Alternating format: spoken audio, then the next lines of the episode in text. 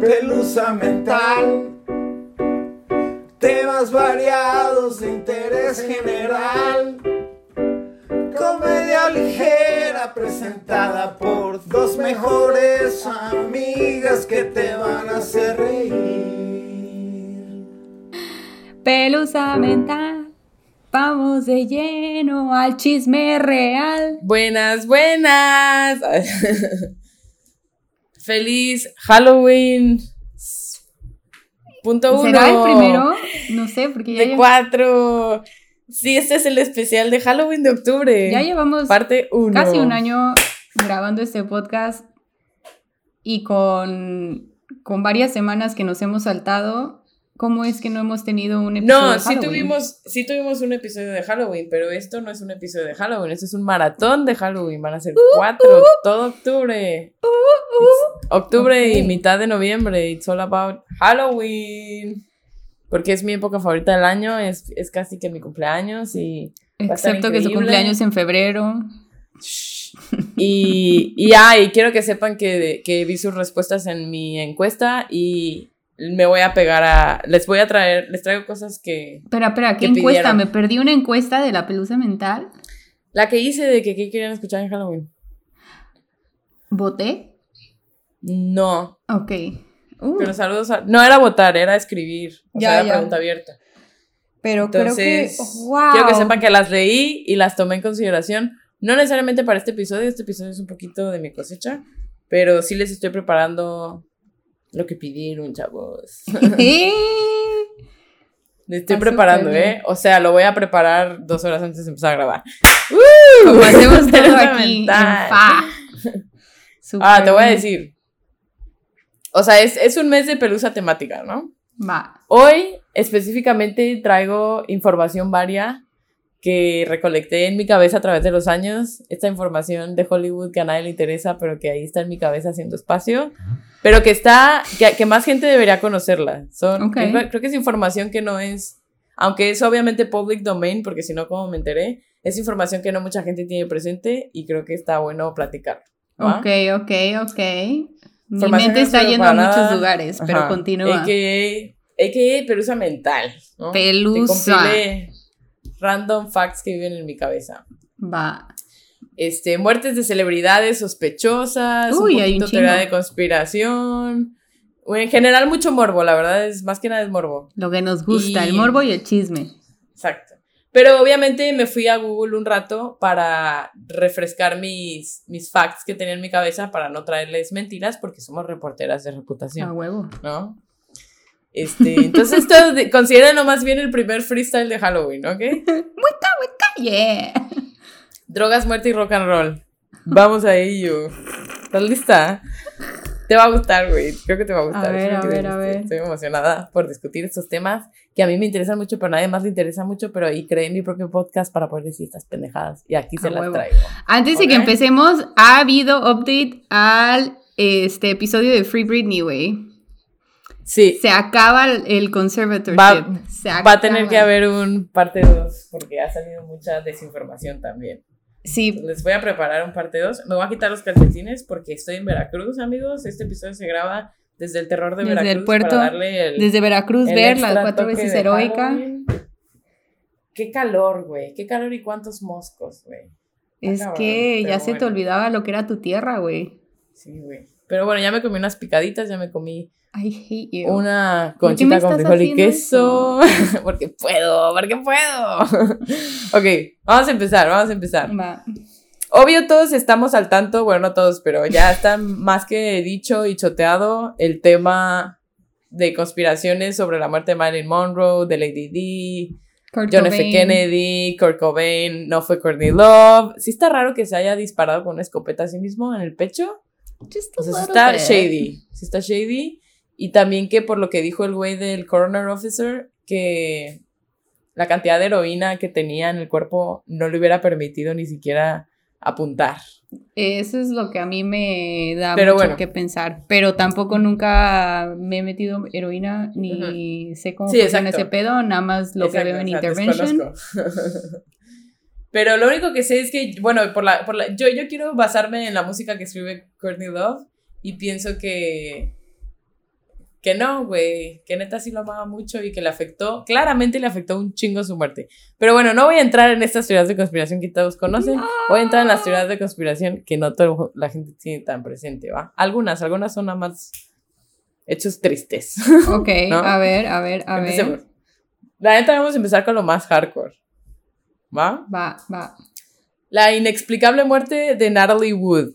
Yes, Queen. Ah, me Yes. encanta. Ok. I love, I love. Hola, Lizzie. Tenemos una visita especial aquí. Luego les voy a poner fotos ahí en el, en el post. Te voy a mandar foto de Lizzie y te voy a mandar foto de los actores por si alguien no los ubica. Pero bueno, para los que no saben, Natalie Wood era una actriz muy famosa.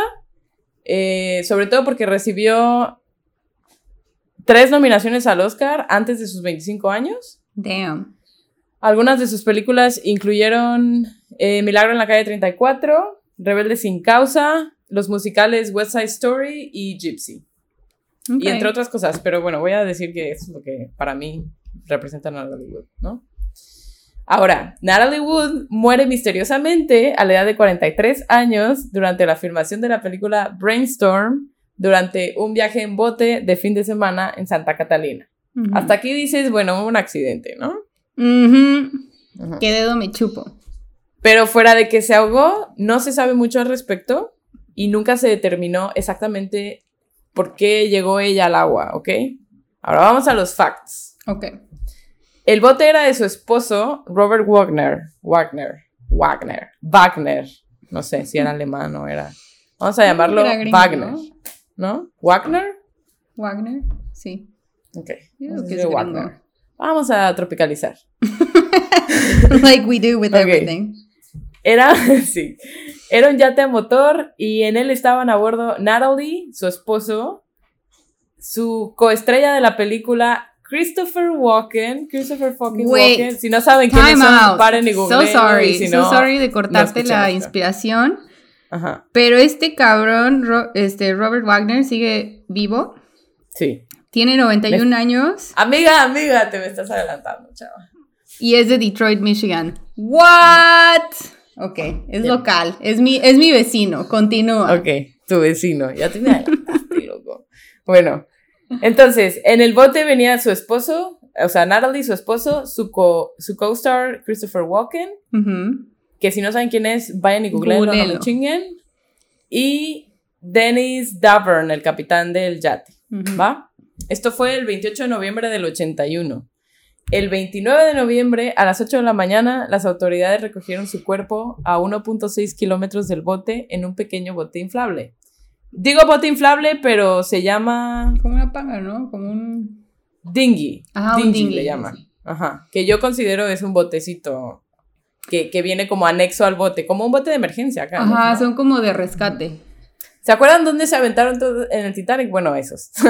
uno de esos, pero versión para yate, o sea, uno chiquito inflable. ¿Va? Va. Hasta ahorita dices, bueno, hubo un accidente, se cayó, se ahogó. X, ¿no? Pero, pues no, no se sabe qué pedo. No se sabe nada de esto, ¿ok? Entonces va, va. Sigo con los facts. Ok. Wagner declaró que ella no estaba con él cuando se fue a su cama. O sea, él se fue a dormir, estábamos cotorreando los tres, él se fue a dormir y de ahí ya no supo nada, ¿no? Eso no La- pasó. No, Anyway. no me interesa. La autopsia reveló que ella tenía moretones en su cuerpo y brazos, así como abrasiones en la mejilla derecha, pero sin indicaciones claras de cómo de cómo habían pasado esas, esas heridas. Antes de esto, Davern, el capitán del yate, había dicho que Wood y Wagner, no, no se confundan el capitán con Wagner. Voy a referirme a partir de ahora como el capitán y el esposo, ¿va? Va. Entonces el capitán dijo que Natalie Wood y su esposo habían discutido esa tarde, cosa que el esposo negó. En su momento dijo, no es cierto.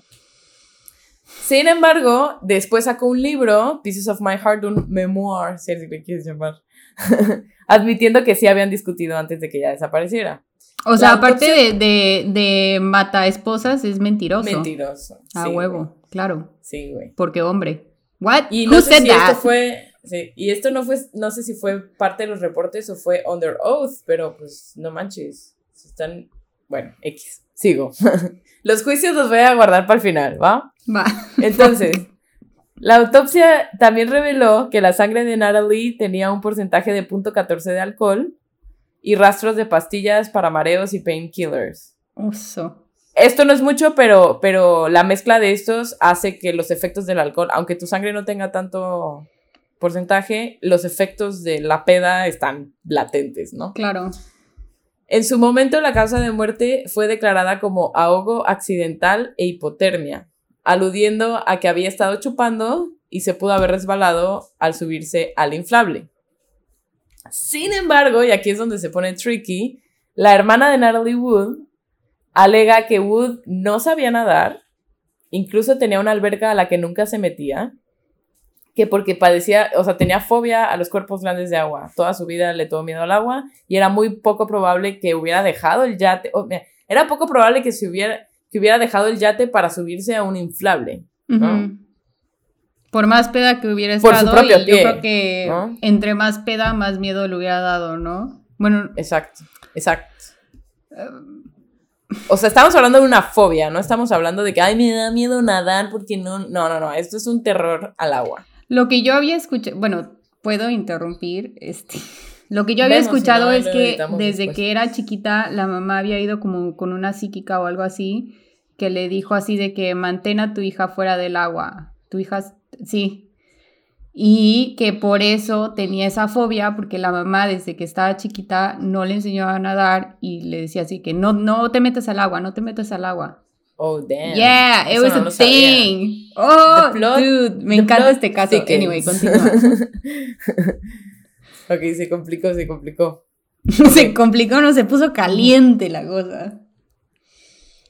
Ajá, bueno, entonces ella por su propio pie no lo hubiera hecho porque le tenía miedo. Además, dos testigos declararon que escucharon a una mujer gritar por ayuda durante la noche. En noviembre del 2011, muchísimos años después, se abrió el caso después de que el capitán del yate alegara que Natalie había estado coqueteando con Christopher Walken. girl. Y que su esposo tuvo, como, un arranque de celos. Dijo también que el esposo le había prevenido a él, al capitán, que prendiera las luces de búsqueda y que notificara a las, autoridades cuando se dieron cuenta que Natalie no estaba en el yate. Mm. Básicamente alegó que era responsable de su muerte, que el esposo era responsable de la muerte de Natalie Wood. Y Christopher Walken contrató a un abogado y cooperó durante toda la investigación. De hecho, fue como... O sea, hasta, hasta diría pagó porque se investigara la muerte, ¿no? Por esto no fue considerado sospechoso. Lo que yo considero sospechoso, no necesariamente de que uno de ellos sea sospechoso, pero de que la gente que dice que escucharon a ellos discutir no fueron el capitán y Christopher Walken que estaban en el bote. O sea, ellos nunca han dicho eso. Sí, el, capitán sí lo dijo. Ya ahora, en el 2011, pero ah, en su momento no. En su momento no, sí, es correcto. Ahora, en el 2012 actualizaron su acta de defunción cambiando la causa de muerte de accidental drowning a drowning and other undetermined factors. O sea, se ahogó y aparte otros factores indeterminados. What? Como que su esposo era un cabrón. Like, is that the undetermined factor that we're talking about? No, agregando que, o sea, refiriéndose a que no estaba establecido cómo había terminado en el agua. Ya. Damn, ok. Porque al final fue muerte por ahogamiento e hipotermia y traía putazos, pero no se determinó cómo acabó así, ¿ok? Bueno, el patólogo forense Michael Hunter especuló que Natalie era particularmente susceptible a los hematomas porque había tomado el medicamento Synthroid. ¿Sí? ¿Lo pronuncié bien? Bueno. En el 2020, un médico y ex... No me dejaste carburar. Synthroid, okay. el medicamento que la hacía susceptible a más bruising. Ajá. En el 2020, un médico que en ese momento era pasante, o sea, en el momento en el que Natalie se murió era pasante, ahora ya es un médico, declaró en el 2020 que los hematomas eran sustanciales y que iban conectados con alguien que fue arrojado desde un bote. También afirmó que estas observaciones las hizo en ese momento, pero que nadie le puso atención. O sea, mm. nadie lo peló. Fue como que, oh, aquí no pasó nada. Desde febrero del 2018, Wagner fue nombrado persona de interés y ha negado cualquier involucramiento en el caso Pero no hay de otra, sigue siendo la última persona en haber visto a Natalie Wood con vida. Y ya es declarado un mentiroso. Lo siento, si no tienes nada que esconder, no mientes al respecto. Por más mal que te vayas a ver. Aquí es donde insertas la parte en la que dices que este vato sigue vivo y hasta la fecha nunca se ha declarado a nadie como culpable por la muerte de Natalie Wood, sino que quedó como... Como sospechoso. No se sabe qué pedo, pero se ahogó, ¿no? Ese fue el primero, manita. Ahí vamos. Teorías de conspiración. Ok. Este siguiente, este lo voy a sacar a relucir hoy por dos razones. La primera, me quiero disfrazar de esto en Halloween y quiero uh. que mi gente entienda de qué es mi disfraz. Ok. y dos, porque se me hace relevante en lo que estamos viviendo actualmente con todo el cancel culture, ¿no? Ok. Michael Jackson. Vamos a ver. No, no, se, va, eso va a ser 10 episodios. Nos cancelan, güey. 10 episodios. Michael Jackson, volumen 1, 2, 3, 4, 5, 6, 7, 8, 9 y 10, Ay. No, no, no. Es otro. Es otro que también, que también me causa mucho morbo y mucho interés. ¿Va? El lip sync de Milli Vanilli y la subsecuente muerte de Rob Pilatus. Ok. Milli Vanilli, ¿ubicamos a Milli Vanilli? No. Ok. Para los que no conocen como Karen, Milli Vanilli fue un dúo franco-alemán. Franco. Sí, sí, sí así se dice. De pop y RB, formado por Rob Pilatus y Fab Morgan. Son famosos por la canción Girl You Know It's True. Girl You Know It's True. Sus outfits. Ah, ah, ah. I love you. No puedo poner la canción porque nos van a demandar. Ay, sí, ¿no? Yo creo que sí, güey. Mejor no. Pero bueno, esa es la canción. Si no la conocen, por favor, váyanse a YouTube. Es, es un eh, muy buena música, la neta. Si les gusta la música ochentera, así, popera y medio fabulosa, búsquenlo. y ya eh, de eso me verán disfrazada en Halloween. Uh, ok. Sí, creo que la Esta canción. ¿eh? No, no, no, pero por eso les estoy contando. Esta canción, Girl You Know It's True, eh, les dio el Grammy al Mejor Artista Revelación en 1990. ¿Va? Ok. Sin embargo, su carrera terminó ese mismo año cuando se descubrió que Morvan y Pilatus no eran quienes cantaban las canciones, ninguna de las canciones, sino que ellos eran meramente la imagen del grupo y era una, una agrupación de cinco artistas o sea, en rotación, había cinco cantantes que cantaban chingón y ellos grababan las canciones y Milli Vanilli era la imagen de estas cinco. What? No, what? Se supo mostly por un evento que, o sea, tuvieron un concierto, les falló el audio y de repente todos dijeron como que no manches, ajá, se echaron una Ashley Simpson, pero antes de que Ashley Simpson existiera, o sea, más bien Ashley Simpson se echó un Milli Vanilli, ¿sabes? Milly Vanilli, este, Vanilli caminó para que Ashley Simpson corriera. Para que Ashley Simpson bailara como idiota en el escenario de Saturday Night Live, ¿no? Ahora, lo que sí te puedo decir es que Ashley Simpson sí canta sus canciones. Obviamente están editadas en el estudio y en la y, ya de, de en vivo no canta, pero aquí ellos no grababan sus canciones, o sea, y, la, gente, la gente primero se empezó a dar cuenta porque ellos fueron muy famosos, soy muy fan, ¿ok? Soy muy fan. Ellos fueron muy famosos en Europa. Para cuando llegan a América, como que la gente empieza a darse cuenta en las entrevistas que su voz, que tiene un acento marcado, porque uno es francés y el otro es alemán, ah. tiene un acento muy marcado, entonces empezaron a decir como que esto no suena para nada como sus voces. Claro. Pero bueno. Total que hacen este show, se les jode el audio y todos empiezan como de, ah, cabrón, hacen lip sync. Ah, pues sale el, el manager.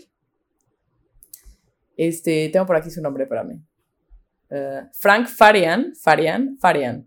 Frank Farian sale a decir, la neta, estos vatos no cantan, son la pantalla de estos otros, de esta, de estos, de este conjunto de personas con las que trabajo normalmente. ¿no? Y si los googleas, pues es, son, son personas, hay uno gordito, hay uno, o sea, sí, la neta, no, no tan atractivos. No eran tan carita.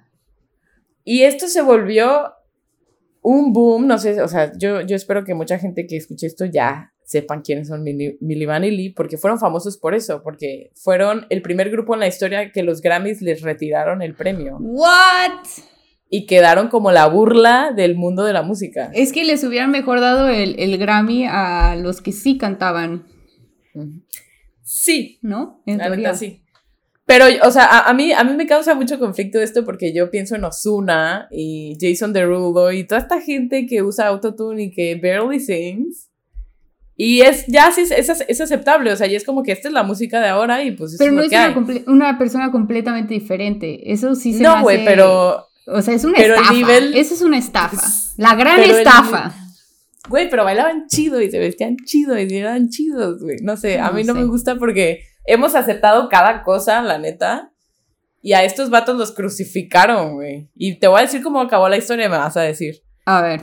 Si no está súper sad, güey. Más sad que enterarte que para estos no dos güeyes no cantan un carajo. Y no cantaban. Pero, es, pero bueno, ahora son, ahora son un emblema de los ochentas. Bueno, X. Este, haciendo un poco de investigación en el tema, porque, porque fue como de, ah, no, o sea, a mí me gusta mucho la música, entonces un día decidí ponerme a investigar qué pedo. Y pues yo tenía esta idea de lo que había pasado, ¿no? Como que, ay, qué oso, buh, chafas, next. Y resulta que realmente hay varios documentales y entrevistas en los que ellos contaban que realmente ellos querían cantar. O sea, ellos, ellos eran modelos, alguien los, hubo un scouting y alguien los vio y dijo, estos vatos o sea, ellos querían ser Backstreet Boys, básicamente. Y ellos, y ellos se fueron, exacto, con la idea de que ellos iban a cantar. Y grabaron. Solo no usaron sus voces. De repente les presentaron un disco como que este es tu disco. Oye, pero esa no es mi voz, yo quiero cantar. No eres lo suficientemente bueno. Uf. Quédate así por un momento en lo que entrenas tu voz y eventualmente te haré tu carrera bien. Bajo esa promesa, ellos les pagaron su dinero, güey del primer contrato y ellos se gastaron su dinero en hacerse sus rastas. Si los googlean van a ver que sus rastas son... O sea, ah, eh, eh, reconocidos. ¿Hubo un momento donde no tenían rastas? no, o sea, originalmente solo eran dos modelos guapos y dijeron, vénganse para acá. ¿eh? Y luego, pues ya ellos invirtieron ese dinero del primer contrato en su imagen pública, se acabaron todo el, el dinero invirtiendo en su imagen, que era lo que, para, para que luego les dijeran, no use tu voz y te chingas porque esto ya está hecho, ya te gastaste el dinero del contrato y no, no, o sea, ellos dijeron, pues te regreso el dinero, ya no tengo dinero, ya me lo gasté, ya lo invertí todo en esto. Entonces ellos se quedaron entre la espada y la pared.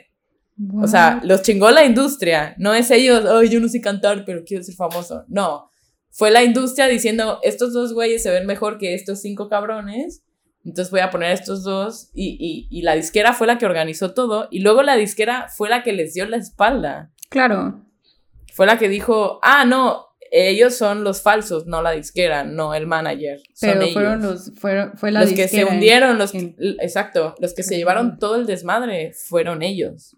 Los que se llevaron toda la culpa y el odio y el fueron el abucheo fueron ellos. No, pues mira, los categorizo, los categorizo en sex sí. Si estamos haciendo un throwback a MTV del early 2000s, sí. están, uff, Sí. Uf, ¿no? Papi lindo. Sí, sí, sí. Pero no mames, qué escándalo. ¿Cómo, ¿Cómo es que no me he echado un documental sobre esto? Ya sabes que voy a hacer que este a contar yo, amiga. Sí hay, ¿eh? Sí hay. Sí, no, Porque tenía que, en YouTube hay un chingo. Tenía que venírtelo a contar yo. What? Es que esto debió de haber sido su propio episodio. Sí. Ok. no, sí. Bueno, anyway. Que, mm, lo puedo hacer, lo puedo hacer. What? Pero, pero todavía se pone peor, amiga, todavía se pone peor.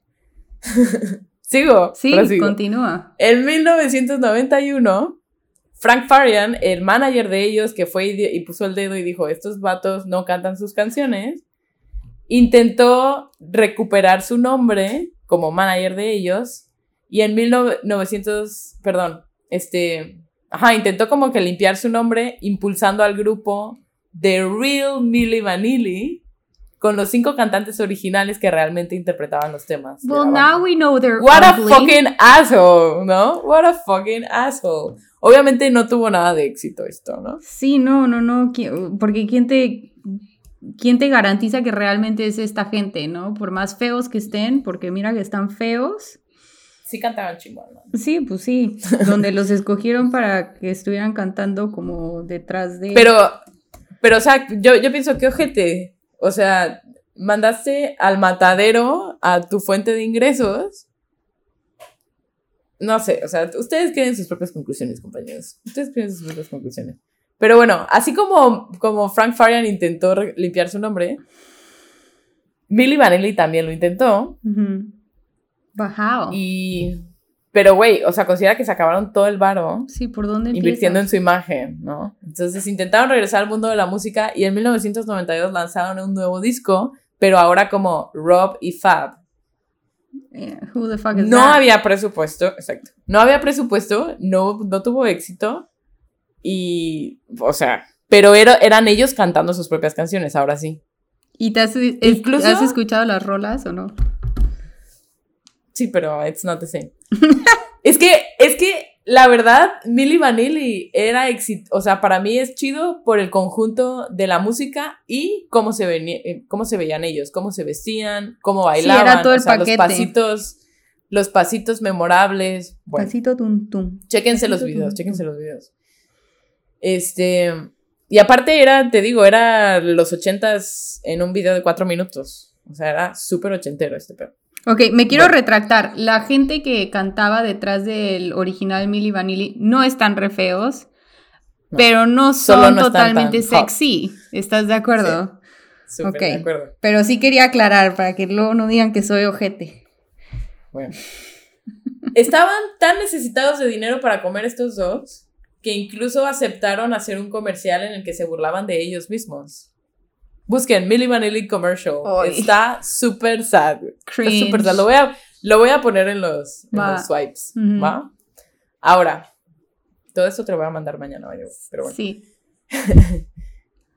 Después de este fiasco del intento de Robbie Fab, Fab Morgan estableció, se estableció ya en Los Ángeles y se dedicó a presentar programas de radio y hacer eventos públicos. No está mal. Mientras no eres una estrella de pop, pero. Sí, no. Pero bueno, ahí medio la armó. Em, me parece que incluso tuvo su, línea de, no sé si de ropa o accesorios, pero algo de diseño hizo. Bueno, mientras tanto, Rob Pilatus protagonizó varios escándalos por vandalismo, consumo de drogas e incluso assault, por lo que incluso fue encarcelado varios meses en el 96. ¿En dónde lo encarcelaron? ¿Aquí o en Europa? En Estados Unidos. Oh, shit. Pilatus regresó sin dinero a Alemania para afrontar rehab, que estaba siendo pagada por Morvan, o sea, su compañero de Milli Vanilli cooperó junto con su familia y ya con el, el, ex, el ex manager Frank Farian, que aparentemente se disculpó en algún punto, no sé, pero recuperaron la relación como que ya habían hecho las paces y quería recuperar Milli Vanilli. Más que haber hecho las paces, creo que vio una nueva manera de hacer dinero de Oportunidad, claro. Pero espérame, a terminar esto. ¿Te acuerdas que estábamos hablando que yo soy muy de blancos y negros? Sí. This would have never happened si hubiera sido yo. Exacto. Anyway. Exacto, exacto. Este, habían hecho las paces y pensaba recuperar, o sea, hacer más dinero de Milli Vanilli con un nuevo álbum, ahora sí cantado por ellos, llamado Back and in Attack ya siendo ellos los intérpretes. Pero el 3 de abril de 1998, Rob Pilatus fue hallado muerto en su hotel de Frankfurt por sobredosis de alcohol y drogas prescritas. En oh. vísperas de su gira promocional, su muerte fue declarada accidental y el álbum nunca salió a la luz. O sea, que se chingue el otro. Ya trabajó. Todo para que 20 años después, o sea, yo pienso que Emilio Vanilli escuchó, o sea, el, que queda vivo, este, Fab ha de escuchar la música de ahora y ha de decir, chinguen a su puta madre. no, a mí me tiraron a la mierda, me dejaron sin un puto peso. No, y de haberlo sabido lo, hubiera, lo hubiera puesto a producción desde el principio y chingue su madre si canta bien o no. ¿Estás de acuerdo? Con que bailes bien y te veas bien, pues why not? Exacto. Pero mira cómo los tiempos cambian. Ya sé, ¿no? Súper sad. Bueno, amigos, en Halloween me van a ver disfrazada. Si mi novio acepta, de Milli Vanilli. ¿Sabes qué es lo peor de todo? Que el outfit que tengo en mente, tengo todo. No necesito comprar absolutamente nada. Obviamente no me voy a hacer rastas, pero pues tengo cabello largo. Sí, con que no hagas blackface, so good. No, no, no, no, no, obviamente no. Yo voy a hacer. Salta a tostar tantito en Veracruz y ya. Voy a hacer al francés yo, para que no. Ok. Para que nadie me. ok, bueno. Siguiente tema. Todos sabemos de la muerte de Heath Ledger, ¿no? Ah, te entendí de Hitler. Y yo, pues sí, en teoría. Hay conspiraciones, pero sí. No, no, no, no, no, gonna go there. Si algún día entro ahí, va a ser con mi papá contándonos todas, pero yo no lo voy a hacer. Oh, es que son muy buenas, güey. Bueno, quizás me lo eche yo, lo voy a poner en, en la lista. Échatelo. Heath Ledger, claro que sí. Este, pues sí, sé que murió. Pero, pero tú sabes cómo se conecta su muerte con Mary Kate Olsen. I don't. Oh my god. Cosas que viven en mi cabeza rent free, ¿ok? Vamos a ello. bueno, en el 2008, la muerte de Heath Ledger sacudió a Hollywood, ¿no? Fue como, no mames. Eh, era, esta, bueno, el actor de Dark Knight fue encontrado inconsciente en su apartamento en la ciudad de Nueva York por su masajista Diana Wolsin y luego fue declarado muerto a la edad de 28 años. Damn. Según numerosos informes, después de que la masajista entró en el apartamento del actor y encontró que no respondía, no llamó de inmediato a los paramédicos, sino que llamó a Mary Kate Olsen tres veces. ¿But why? Why? That's what we don't know. ¿Andaban o qué pedo? Mm, permíteme continuar. Ah, ya había habido rumores de que, de que andaban, pero ellos dijeron que no. Okay. Quedan amigos. Ajá. Sí, uh, friends at Según, Sure. Anyway. Según los perdón, es que no me ocurrió. Okay. Según los informes. eso, lo, eso lo vas a cortar. No, sí. Según los informes, Mary Kate no llamó al 911. Sino que envió, o sea, después de que la masajista le habló a Mary Kate, Mary Kate no marcó al 911. Envió a su guardia de seguridad personal al apartamento de Heath. ¿Por qué no habló la masajista 911? Are you fucking kidding me? That's what. De ahí viene la conspiración, amiga. Casi 30 minutos después de que la masajista entrara al apartamento, entonces llamó a los paramédicos. Después de que los agentes encontraron drogas en el apartamento, la Administración de Control de Drogas, o sea, la DEA, pidió hablar con Mary Kate. Sin embargo, según los informes, ella se negó a responder las preguntas. Y algo de inmunidad. Aunque todavía hay muchas preguntas sin respuesta, bueno, todavía hay muchas preguntas sobre la muerte del actor, que si fue suicidio, que si no sé qué. Ahora, o sea, ¿qué tiene que ver Mary Kate aquí, no? Si ella proveyó las drogas, o si andaban en secreto y era como que la noviecita y la vieja por eso le habló a ella, pero de todas formas le hablas a 911 primero, ¿no? No, sí. O incluso hay teorías de que ella era su sponsor en, en rehab. Adictos Anónimos, ajá. Y que, y que de ahí vendría el pedo de inmunidad.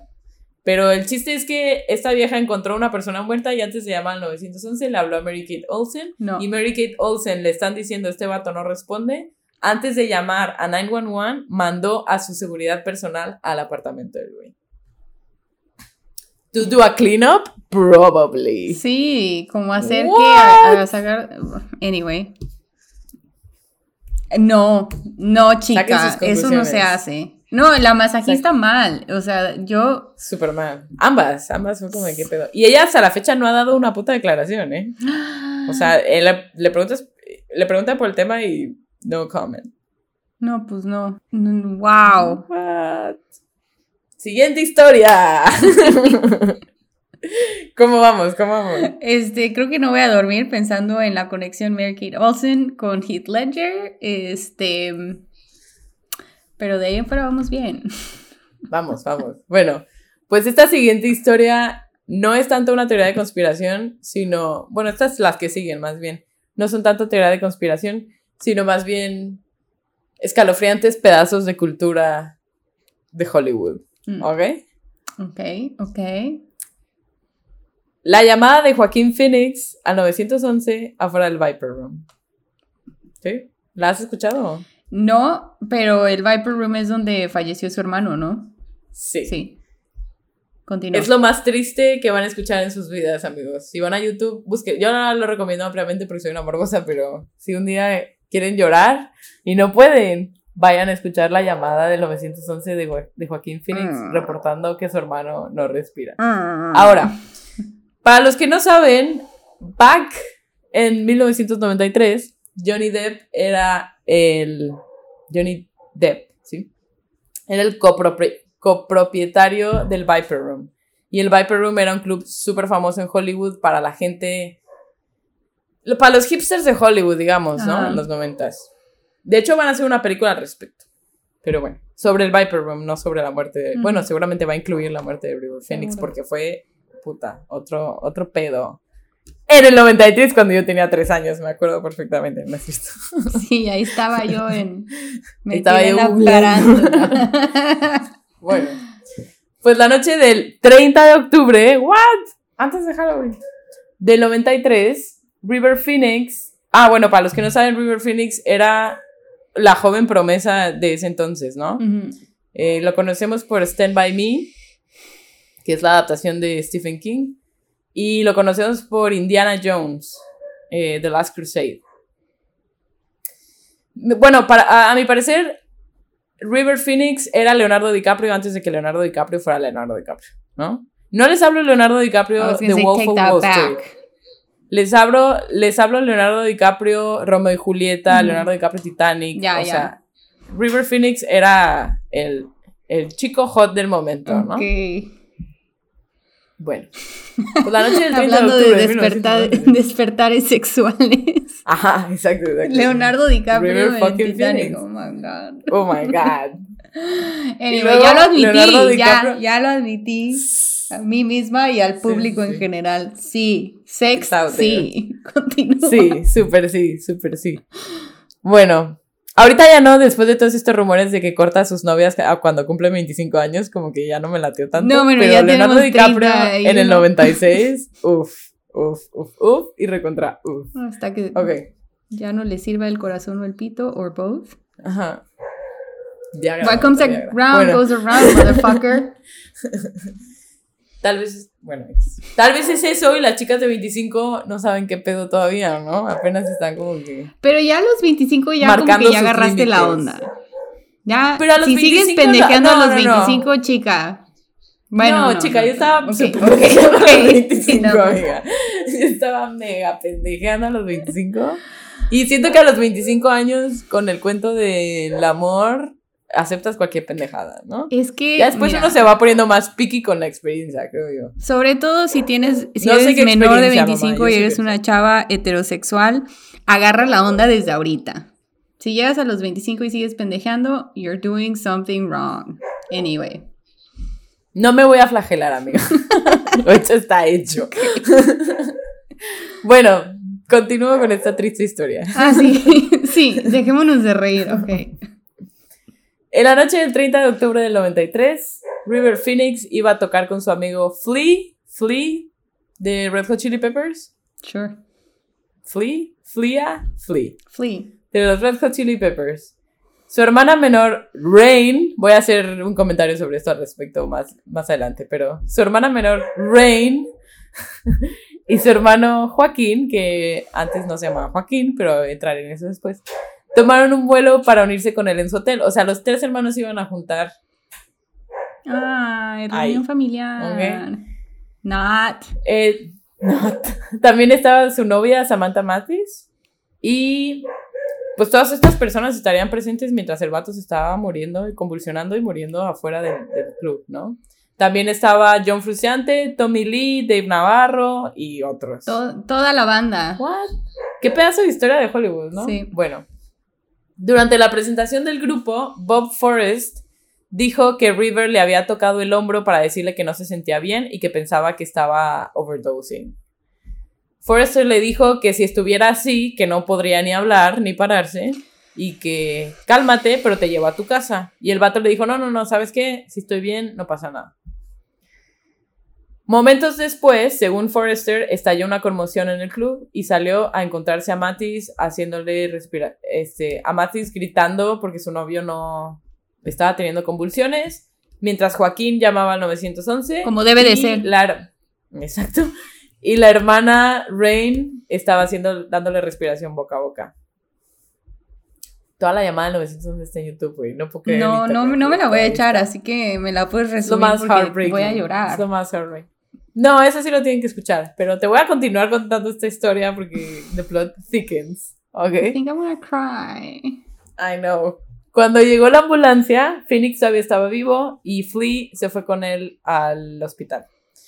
Intentaron reanimarlo, pero no tuvieron éxito y fue declarado muerto a la 1.51 am el 31 de octubre, Halloween del 93 a la edad de 23 no mames, aparte, súper chavito, güey. Súper chavito. Si sigues pendejeando a los 23 años, es entendible.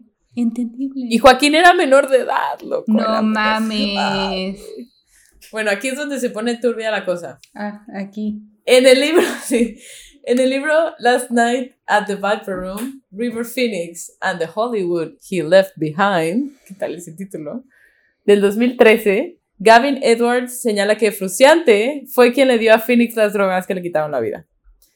Según Richard, después de llegar al club, Mathis dijo que John Fruciante se acercó a su mesa y le dijo a River, le ofreció a River un vaso azul de plástico, diciéndole, bebe esto, River, te va a hacer sentir fabulosa.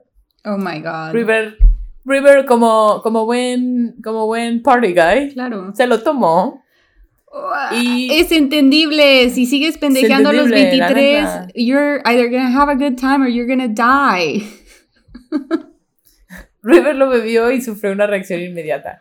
Su cuello se hinchó, su espalda se torció y se quejó. Dijo algo anda mal y luego vomitó en la mesa. Ay, no mames. Richard dijo que después Mathis cambiaría su historia para no mencionar a Fruciante por su nombre. Richard también mencionó que tras la muerte de Phoenix, Fruciante se volvió paranoico, amenazó con suicidarse porque tenía miedo que lo arrestaran.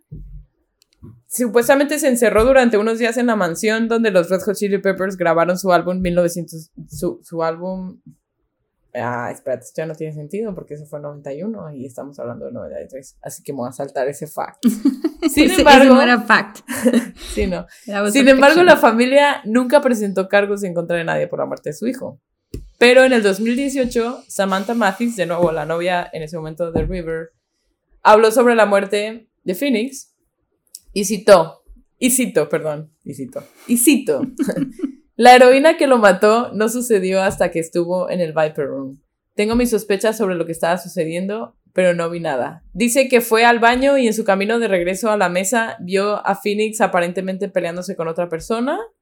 Los cadeneros lo, sacaron a ambos del club y Mathis, eh, esto, ah, ok, esto ya es lo que dijo la gente que estuvo ahí, ¿no? Que Mathis fue al baño y en su camino de regreso vio a Phoenix peleándose con otra persona. Los, los cadeneros los sacaron a ambos del club. Matis le gritó a este güey, ¿qué hiciste? ¿En qué, en, qué, ¿En qué estás? ¿En qué andas? O sea, ¿qué te metiste? Para que la persona le dijera, déjalo en paz, lo estás estropeando. O sea, como, como estás arruinando el viaje. Claro. De lo, que, de lo que sea que le di en el vaso, ¿no? En ese momento, según el relato, Phoenix se cae al suelo y empieza a convulsionarse. No mames. La autopsia del 15 de noviembre del 93 señala que los estudios de toxicología muestran altas concentraciones de morfina, cocaína en la sangre, así como otras sustancias de concentraciones más pequeñas. La causa de la muerte fue intoxicación aguda múltiple por drogas, incluidas cocaína y morfina. Según los papás, el morro estaba limpio, o sea, que, que igual y sí se drogaba, pero que no era... No era constante un adicto ni nada. O sea, el vato venía de grabar una película en otro lado. Tenía 23 años, o sea, pero bueno, la fama también se te mete. Ay, Manix, ¿qué te puedo decir? Qué pedo, ¿no? El 24 de noviembre del 93, Arlene, la mamá, que después cambió su nombre a Heart, Heart Phoenix, publicó una carta, sí, abierta a Los Ángeles. O sea, eran súper hippies estos, ¿no?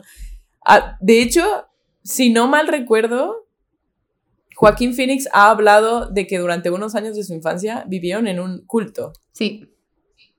Fueron parte de un culto y después sus papás decidieron salirse, pero creo que fueron como seis años que ellos vivieron con un culto. Por eso, está por eso Joaquín Phoenix está super fucked up. O sea, primero crecí en un culto y después mi hermano se murió de sobredosis afuera de un antro. Enfrente de mi cara. ¿No? What the fuck. Obviamente está bien jodido este güey. Bueno, whom I love, by the way. Bueno, el 27 de septiembre del 2020, Joaquín Phoenix y Rooney Mara nombraron a su primer hijo River. Hmm. Este último facto dejé para discutir qué pedo con los nombres de esta familia, ¿no? Hart, Leaf, Joaquín Phoenix. Joaquín, antes de llamarse Joaquín, se llamaba Leaf. Leaf, River, Rain y Heart. What the ha sido más. Mira, en lo que cabe suenan bonito. También lo hice un poco para darte ideas para nombrar a, tus Ni a tu pedo, güey. Ay, me está echando un set de comedia de una amiga que se llama Lluvia Guerra. Hola Lluvia, ojalá escuches este podcast. Y hace un chiste de, de qué se estaban fumando sus papás cuando la nombraron a ella. Pero qué se estaban fumando sus papás cuando nombraron a su hermana Amapola. Amapola. so fucking good. Está en YouTube, vayan a buscarla. She's, she's the shit. Anyway. I bet. Mándame, mándame el link, mándame el link. Bueno, esa fue la penúltima historia de Halloween. Esta sí super Halloween porque además es el 31 de octubre. Ahí les encargo esas googleadas, amigos. La neta, pues, o sea, si un día no saben qué hacer, métanse en estos chismes. Hay entrevistas, hay videos, hay documentos, hay compilaciones que hace la gente. Está muy entretenido si son propósitos. Como, dices, toda la, vida de Joaquín Phoenix y sus hermanos es increíble. O sea. Sí. Vamos a dedicarle un episodio a Joaquín Phoenix. Let's. Bueno, esta última historia sí la voy a contar un poquito de memoria porque ya está un poquito apresurada, pero básicamente John Lovitz culpa a Andy Dick por la muerte de Phil Hartman. No sé quién es esta gente, pero continúa. Yo sé. Chisme ajeno, perfecto. Yo sé que, que, ibas a decir eso, pero te apuesto a que sí sabes. ¿Va? Va. Un poco de cultura para los que no saben. Phil Hartman era un genio de la comedia y estrella de Saturday Night Live. Ok. Ok. En los noventas. Y posteriormente es uno de los personajes principales en uno de mis shows favoritos de comedia News Radio. Ok. Phil Hartman. ¿Va? Andy Dick es un comediante para gustos más específicos, not mine, que conocemos por películas como Reality Bites, Road Trip de Tom Green y también salió en News Radio. Ok. okay esto es importante. Ubicas a Andy Dick. Es este asshole de Hollywood. Búscalo, ve su cara y vas a ver. No, pero Phil Hartman nació en septiembre, pero es Libra, entonces there's that. Sí. Andy Dick, no, ¿cómo dijiste que se llamaba? Sí, Andy Dick. Oh, he is a dick, ok. Yeah, he is a fucking dick, literal. Ah, ok, ya, ya sé quién es. ya sabes. Sí. Bueno, y John Lovitz, búscalo de una vez. Otro comediante famoso por Saturday Night Live, que además es varias voces de Los Simpsons y un capítulo buenísimo de Friends en el que Rachel va a una cita y este vato es un vato súper patético y, güey, buenísimo episodio. Para mí es de los mejores artistas invitados que salieron en Friends. ¿Ya lo buscaste? ¿Ya lo Ya, pero hay muchos, hay muchas personas con ese nombre, actually. John, J-O-N.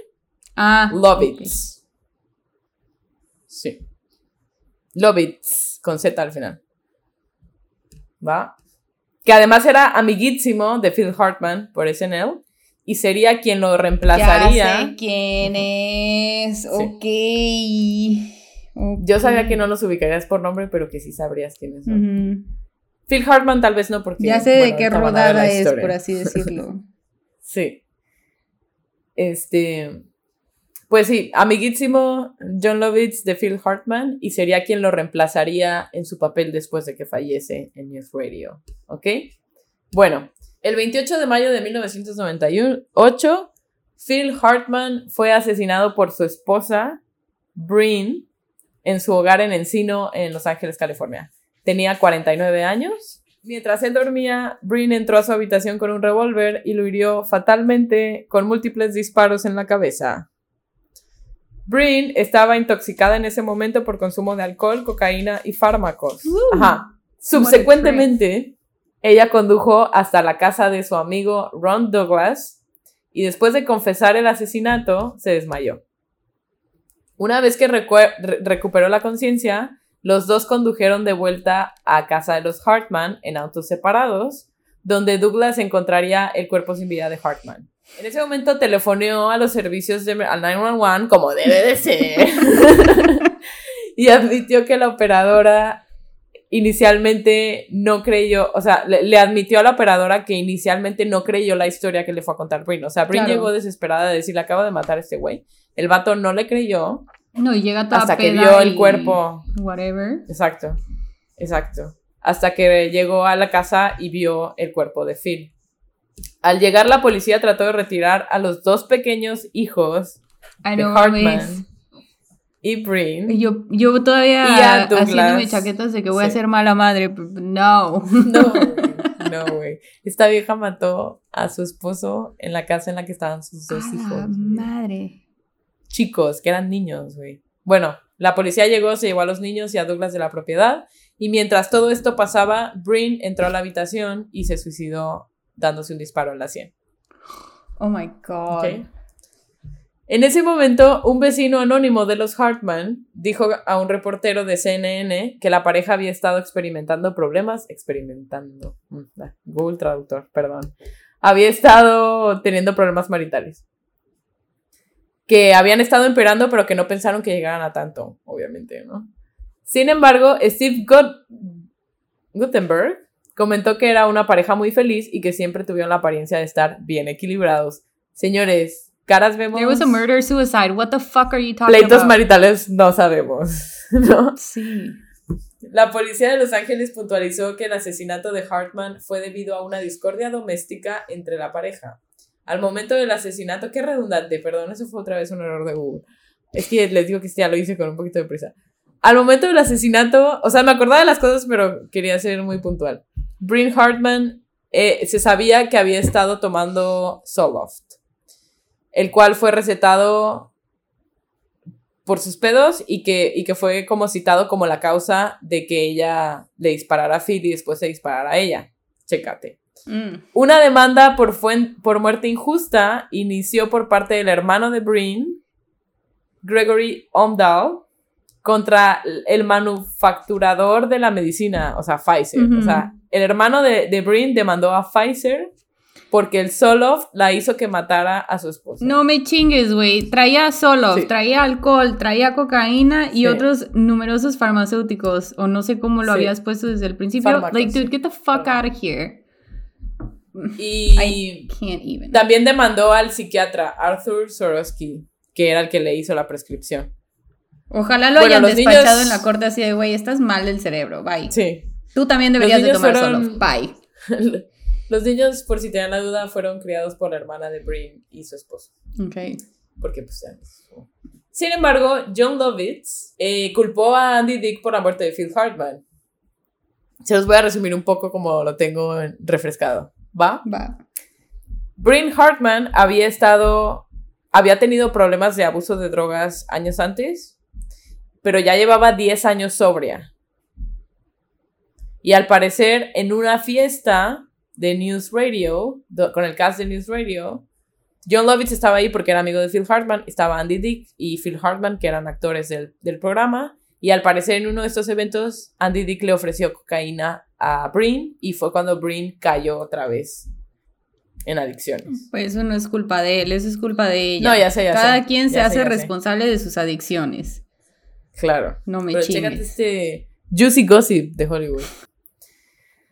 El problema de Lovitz con Andy Dick era que no solo Andy Dick había proporcionado la droga, sino que le había puesto, una vez hizo un chiste como que le había puesto el hechizo Hartman a Lovitz mientras estaba sentado, o sea, ellos fueron a cenar a un restaurante después de que se murió Phil Hartman y, y le hizo el comentario a John Lovitz de te, te, te echo el hechizo Hartman, o sea, eres el siguiente en morirte, ¿no? Oh my god. Qué de mal gusto. What a Qué de mal gusto. Y mira que yo tengo chistes malos, ¿eh? Todo esto pasó en un restaurante en el que era copropietario. Después de que Andy Dick se tomara todas las bebidas que habían llevado para la mesa. O sea, el grupo pidió de tomar, de chupar.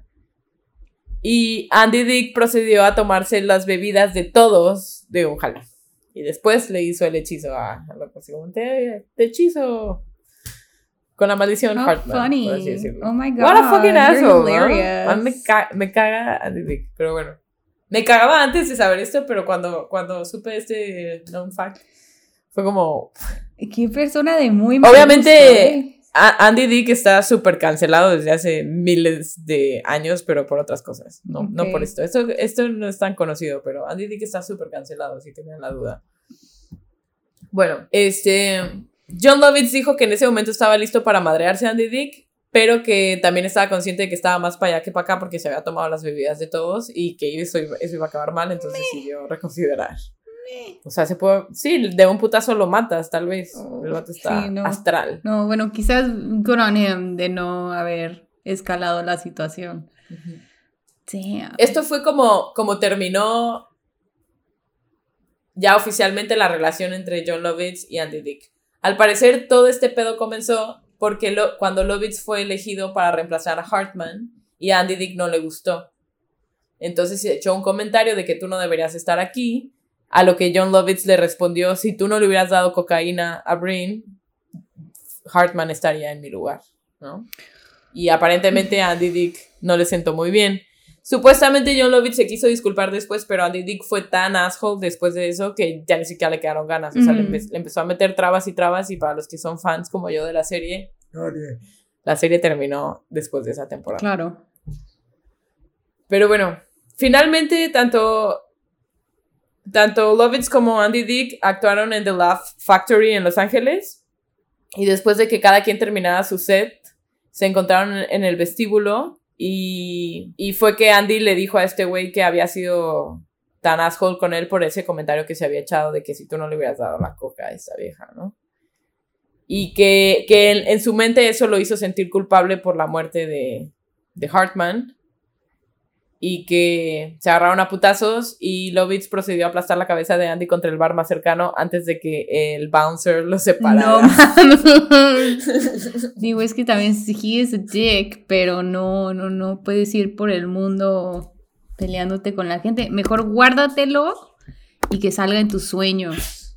Te los madreas en tus sueños. Y es súper satisfactorio. Esta historia me recuerda un poco el caso de O.J. Simpson en cuestión de que.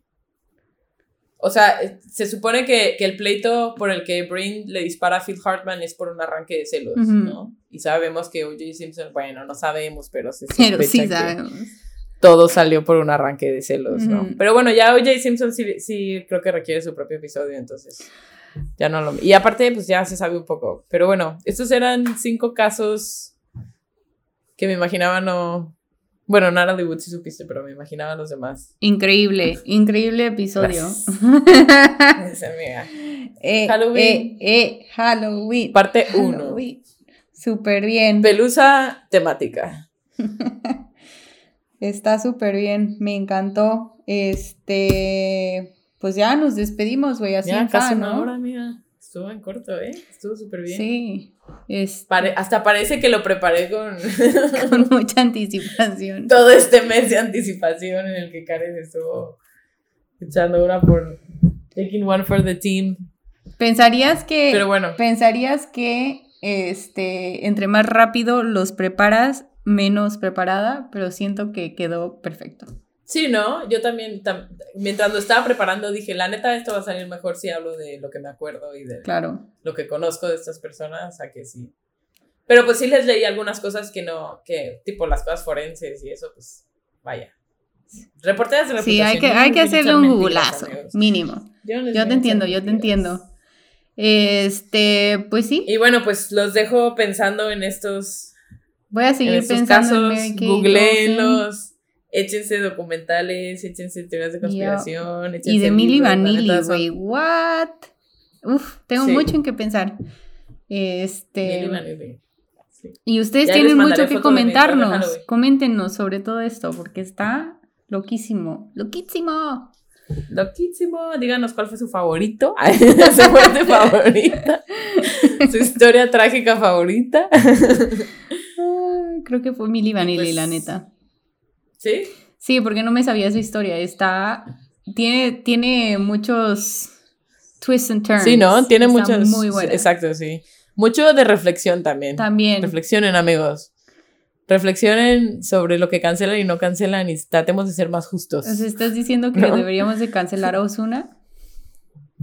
No, no, no, pero tal vez no debieron haber crucificado a Millie Vanilli en sus tiempos. O sea, yo, yo soy una persona, ya lo saben, soy súper fan de Britney. Pero yo reconozco que los talentos de Britney no están en su garganta. No, eso suena horrible. No están en su voz. How do we know that, though? Están en su performance, su, Ajá, sus es, todo el show.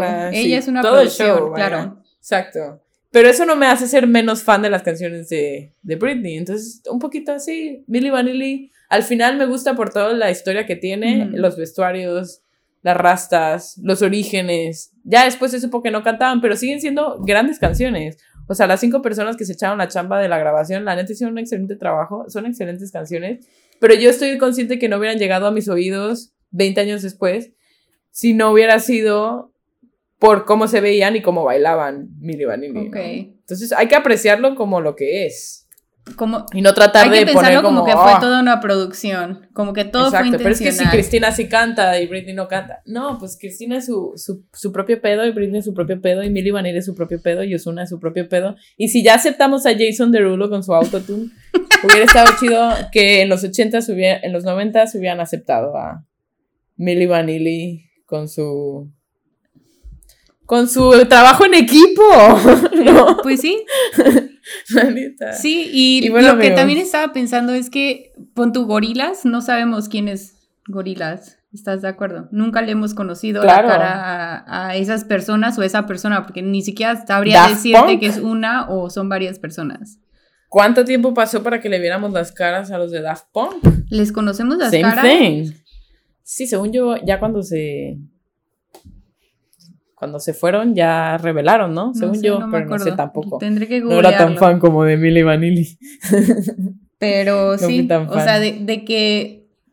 Sí, entiendo tu punto de que lo puedes apreciar como toda una producción. Como lo que es y no compararlo con otras cosas. Ok, sí, lo consideraré cuando los google y me ponga a escuchar las canciones de Milly Vanilli. Girl, you know it's true. ah, ah, ah. Hazte rastas, güey, hazte rastas. No, manches. Do it. no tengo el dinero de un contrato para invertir en ellas, si no se van a ver tan. O vas ahí a la playa en Veracruz a que te hagan trencitas, güey. Ándale. Ándale, eso sí puedo hacerlo. Eso sí es económico, para que vean. Eso sí puede ser. Y no me lavo la cabeza de que a Halloween. Aparte se veían súper limpios. Bueno, X ya. Ahí, ahí quedó. Ahí muere. Amigos, los dejo con estas reflexiones. Coméntenos, síganos en arroba la pelusa mental. En Twitter, Instagram. Y quédense pendientes de las otras tres partes de este especial de Halloween. Los amamos. Bye. Bye.